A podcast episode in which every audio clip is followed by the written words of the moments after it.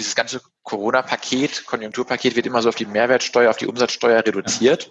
Mhm. Und ähm, die ein oder der ein oder andere Aspekt daraus ist eigentlich noch viel interessanter. Also insbesondere dieses, dieses Azubi-Paket zum Beispiel.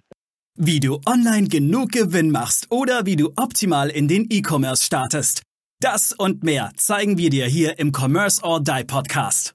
Mit freundlicher Unterstützung der HDI.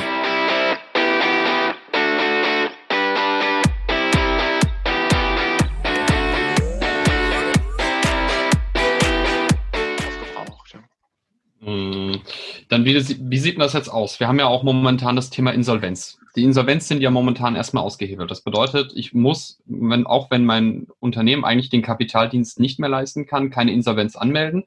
Und auch als Geschäftsführer mache ich mich nicht der Insolvenzverschleppung schuldig. Wichtig, alles keine Rechtsberatung, was wir hier jetzt treiben, sondern das dann einfach so ein bisschen aufklären dazu.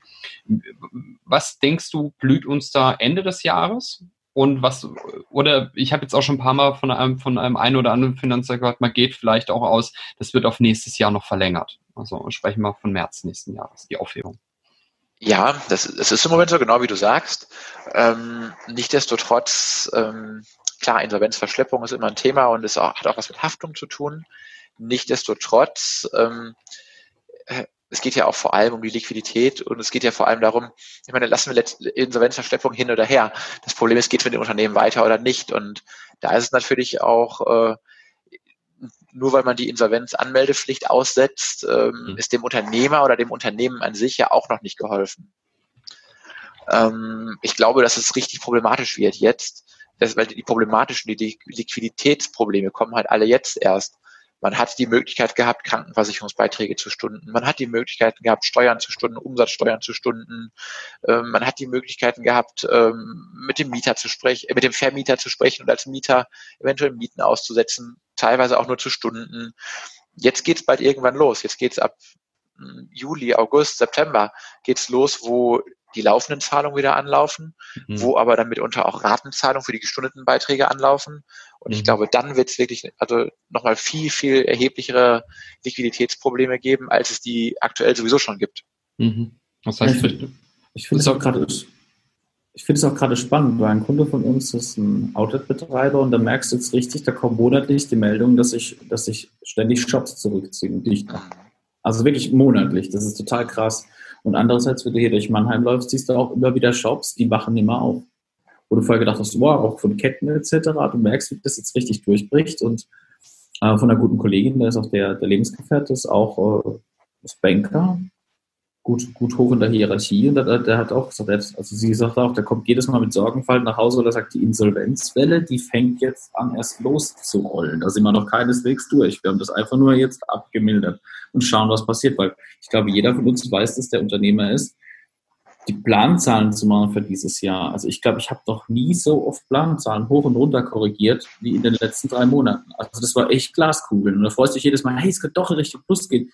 Und dann zwei Tage später, oh nein, es gibt, nie, es gibt ein ganz großes Minus. Und dann wieder vier Tage, oh, vielleicht doch wieder auf die Null. Und das macht total schwer, dann Mitarbeiter zu planen oder äh, Investitionen zu planen. Du bist bei halt so richtig vorsichtig. Ja, und jetzt auch, was du angesprochen hast, Azubis. Diese Azubi-Förderung ist toll, 6000 Euro für jeden Azubi. Aber jetzt kommt eine zweite Komponente dabei. Das war ganz interessant, das war ganz gelöst von der Mehrwertsteuer. Ich habe unsere Ausbilder gefragt, soll man einen Azubi nehmen oder weitere Azubis? Dann kommen die zu uns, die immer einen Azubi haben wollen. Man, nein, bitte nicht, weil ich nicht weiß, wenn es jetzt doch nochmal eine zweite Welle gibt und wir alle vom Homeoffice arbeiten, ich kann die nicht ausbilden. Und äh, also auch diese emotionale Komponente kommt jetzt auch noch, auch noch mit rein eben. Ne? Da helfen auch die 6000 Euro nichts, wenn du sagst, ich kann meiner Verantwortung nicht gerecht werden. Mhm. Stimmt, ja. Die soziale äh, Komponente ist natürlich auch extrem wichtig, weil ich habe ja auch die Verantwortung über den Azubi, dass der auch optimal ausgebildet ist, weil in der Regel bilde ich ja auch aus, um zu übernehmen. Ja, und ja. ich möchte natürlich so gut ausgebildete ähm, Mitarbeiter wie möglich haben. Und das ist ja auch eins unserer wichtigsten Standpunkte und eins unserer größten Her Hervorhebungsmerkmale, dass wir einer der wenigen Ausbildungsländer überhaupt sind. Es gibt, gibt ja sehr wenige Länder in der EU, die überhaupt ihre, Aus, ihre Mitarbeiter ausbilden. Das ist ja so ein typisch deutsches Prinzip. Ja, ähm, ja bin ich bei dir. Aber jetzt nochmal zurück zu den ganzen ähm, Mehrwertsteuer-Shops etc. Daniel, wie hast du die die letzten Wochen erlebt, seit es bekannt wurde? Wir haben es letzte Woche schon ein bisschen andiskutiert unter uns dreien, was wir jetzt schon erlebt haben. Aber jetzt mal so unter Fachmannssicht. Was waren so für dich so die, die Erlebnisse der letzten zwei Wochen? Äh, gut wie schlecht in dieser ganzen Umstellungsthematik? Gut wie schlecht. Also, also zum einen erstmal unfassbar viel Verunsicherung. Und ähm, ich meine, ja, es ist alles sehr schnell aus dem Boden gestampft worden, aber es war ja relativ schnell klar, in welche Richtung es geht oder gehen soll. Aber letztendlich ist das Gesetz ja tatsächlich erst am 29. Ähm, Juni im Bundesrat gewesen und veröffentlicht wurde es, ich bin mir gar nicht sicher, entweder am 29. abends noch oder am, am 30. morgens. Und ähm, ich muss mir so ein bisschen die Frage stellen, wann reagiere ich darauf? Ja, es gibt ja doch durchaus, es ist in Deutschland ja auch nicht unüblich, doch noch Änderungen, äh, wenn das Gesetz noch nicht durch den Bundesrat ist. Und am 30.06. habe ich ja eigentlich keine Chance mehr, in irgendeiner Form noch zu reagieren. Ja. Also es ist schon, schon, also unfassbar viel Verunsicherung auf jeden Fall. Ähm, ja, der ein oder andere da, im Dienstleistungsbereich nicht ganz so dramatisch, weil da wurde dann wirklich, sage ich mal, die 16 durch die 19 ersetzt. Es wurde so ein bisschen geschaut, warum wurde die Leistung ausgeführt. Ach, sie wurde noch im Juni ausgeführt, okay. Da ist es dann, dann schon fast simpel, aber gerade in dieser, in der ganzen, ja, im Internet, in der ganzen Internetwelt, im ganzen, in der ganzen Shop-Welt, da dann auch halt die Preise, die, die Ersparnis ja nicht weitergegeben. Weil bei vielen ist es ja so, die haben ihre, ihre Nettopreise und, und äh, haben die quasi verknüpft ermäßigter Steuersatz, ähm, voller Steuersatz. Das heißt, der Aufwand ist gar nicht groß gewesen, zu sagen, okay, der, der, der volle Steuersatz wird jetzt von 16, äh, von 19 auf 16 gesenkt. Eigentlich war das super simpel. Nur weil die meisten natürlich halt eigentlich gar nicht diesen Effekt wollte ja niemand. Es wollte ja jeder quasi den gleichen Bruttopreis haben. Das heißt, ich konnte nicht einfach nur den übergeordneten Steuersatz anpassen, sondern musste halt hergehen und wirklich jeden Nettopreis anpassen. Und das hat halt für unfassbar viel, äh, ja auch Verärgerung gesorgt, einfach weil, weil einfach so viel Aufwand dahinter gesteckt hat und ähm, man jetzt schon weiß, dass es quasi im nächsten Monat, nächsten äh, sechs Monaten in die andere Richtung wieder geht. Mhm. Daniel, jetzt habe ich mal an dich eine eine, sage ich mal jetzt wirklich persönliche Frage, weil mich ja. das gerade ak aktuell beschäftigt und zwar ähm, vor einem Dienstleistungsbereich oder ich sage mal jetzt speziell zum Beispiel Webposting werden ja gerne ähm, die Leistungen im Voraus abgerechnet. Mhm. Man kann vielleicht schon im November letzten Jahres die Rechnung für das gesamte Jahr, also zwölf Monate im Voraus gestellt worden sein. Ja. So, diese Rechnungen müssen jetzt natürlich korrigiert werden. Ähm, welches Rechnungsdatum nimmt man denn da? Jetzt im Juli oder muss man dann noch auf das alte zurückgehen? Es kommt wirklich auf die, es kommt auf die, auf die Leistung an. Ja. Es gibt in diesem, in diesem ähm, ja, Schreiben vom, vom Bundesministerium für Finanzen gibt's äh, klare Abgrenzungen. Da wird nochmal klar, äh, klar gesagt, was, was, also zum Beispiel bei, bei, ähm, bei, bei, mir fällt jetzt gerade als Beispiel ein, zum Beispiel ein Fitnessstudio-Abo an oder so. Also Abo-Beträge sind zum Beispiel werden als, als Jahresleistung äh, gesehen und sind mitunter teilweise erst ähm, ja ausgeführt, wenn das Jahr abgelaufen ist. Das heißt, äh, du ein, einzelne einzelne äh, Jahresrechnungen müssen nicht mehr angepasst werden, beziehungsweise müssen dann nur einmalig angepasst werden mit 16 oder 19 Prozent. Okay, das bedeutet aber im Prinzip, wenn ich jetzt ein halbes Jahr, also ich mache jetzt für 2020 mache ich jetzt, habe ich jetzt am Anfang des Jahres den Vertrag gemacht.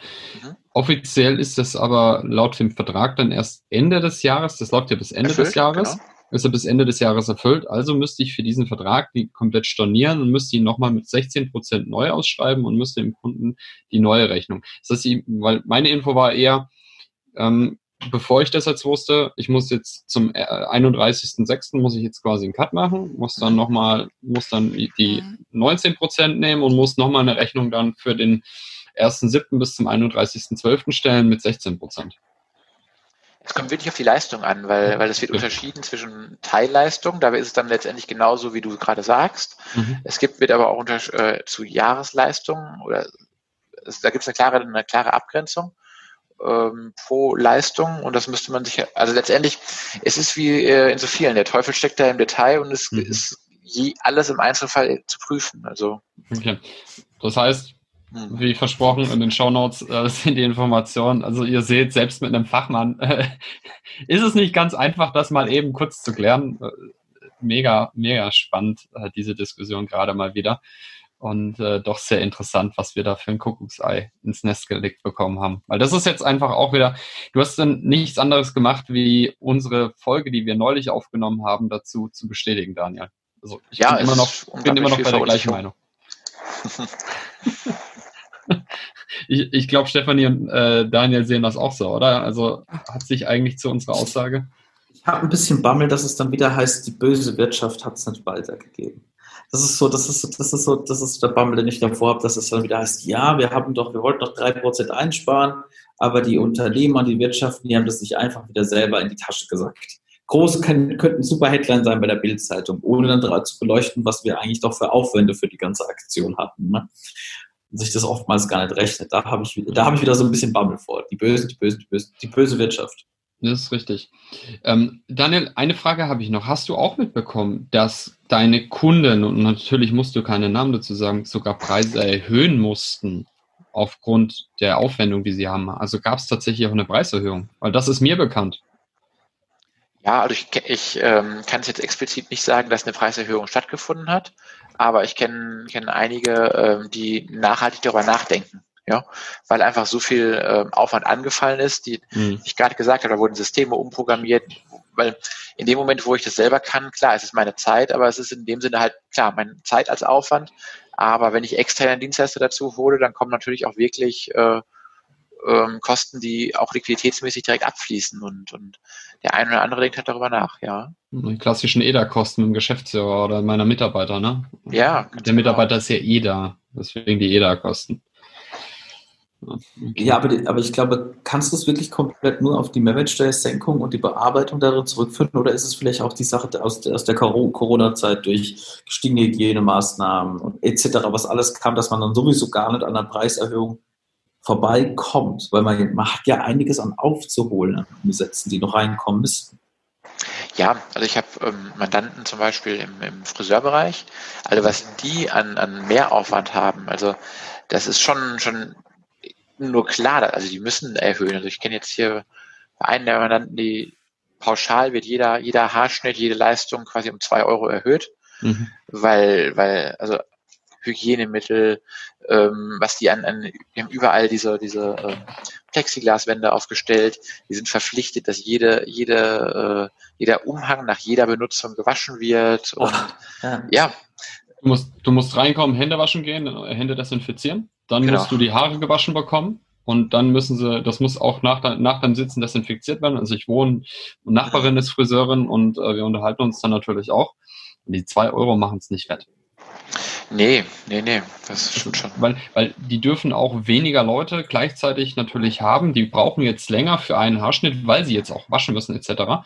Das bedeutet, sie haben qualitativ zwar sind sie ausgelastet, aber quantitativ in Realzahlen haben sie auf einmal viel weniger Kunden über den Tag hinweg. Das heißt, das kommt ja auch noch dazu. Also die, nicht nur, dass sie jetzt äh, einige Monate zu hatten, nein, sie haben jetzt auch noch dauerhaft weniger Leute im, im Laden. Also mit dem Friseur möchte ich momentan nicht tauschen. Nee, nee, das stimmt schon, das ist schon schwierig und, und das ist halt alles andere als flexibel. Ich meine, es geht alles dann auch nur mit, mit, mit, äh, ja, sowieso eigentlich nur mit Terminvereinbarung. Mhm. Ähm, also Flexibilität ist im Moment halt ganz, ganz schwierig. Das ist richtig. Da kann man nur froh sein, wenn man, wenn man Daniels Frisur hat. Das ist sehr einfach. Ja, selbst ist der Mann, Freunde. So sieht's aus.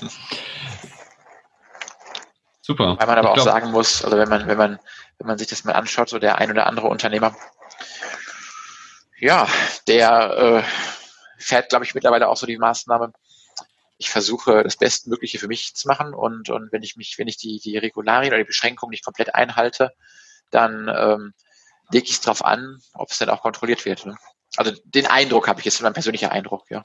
Und dass es vielleicht mitunter günstiger ist, äh, mehr Umsatz zu machen und äh, die Regularien nicht hundertprozentig einzuhalten, aber ja, aber das ist, ich glaube, das ist eine ganz natürliche Haltung, der psychologische. Wenn du mit dem Rücken mhm. zur Wand stehst und denkst, okay, ich habe jetzt zwei Möglichkeiten. Entweder ich gehe diese ganzen äh, Vorschriften ein mhm. und, ähm, und gehe unter. Oder, ja, klar. Ich, oder ich ja, oder ich, ich, ich, ich schaue mal, wie weit ich gehen kann. Das ist natürlich, das ist eine, eher eine moralische Diskussion auch, ne? aber ähm, menschlich irgendwo ver verständlich. Ne? Ja, auf jeden Fall. Definitiv. Ja. ich habe ja auch das, äh, die Aufgabe, mein Unternehmen am Leben zu halten. Das ist ja äh, ist jetzt natürlich wieder richtig. Aber wenn ich mit Menschen ja, zu, zu, zu tun habe, ich nehme da jetzt mal einen, äh, eine Sch einen Schweinezuchtbetrieb, ähm, ein bisschen weiter oben im Norden, bei dir gar nicht so weit weg, Daniel. Ähm, Ross ist natürlich dann eine Sauerei. Wobei auf der anderen Seite die, Ges die Gesetze und die Gesellschaft lassen es zu.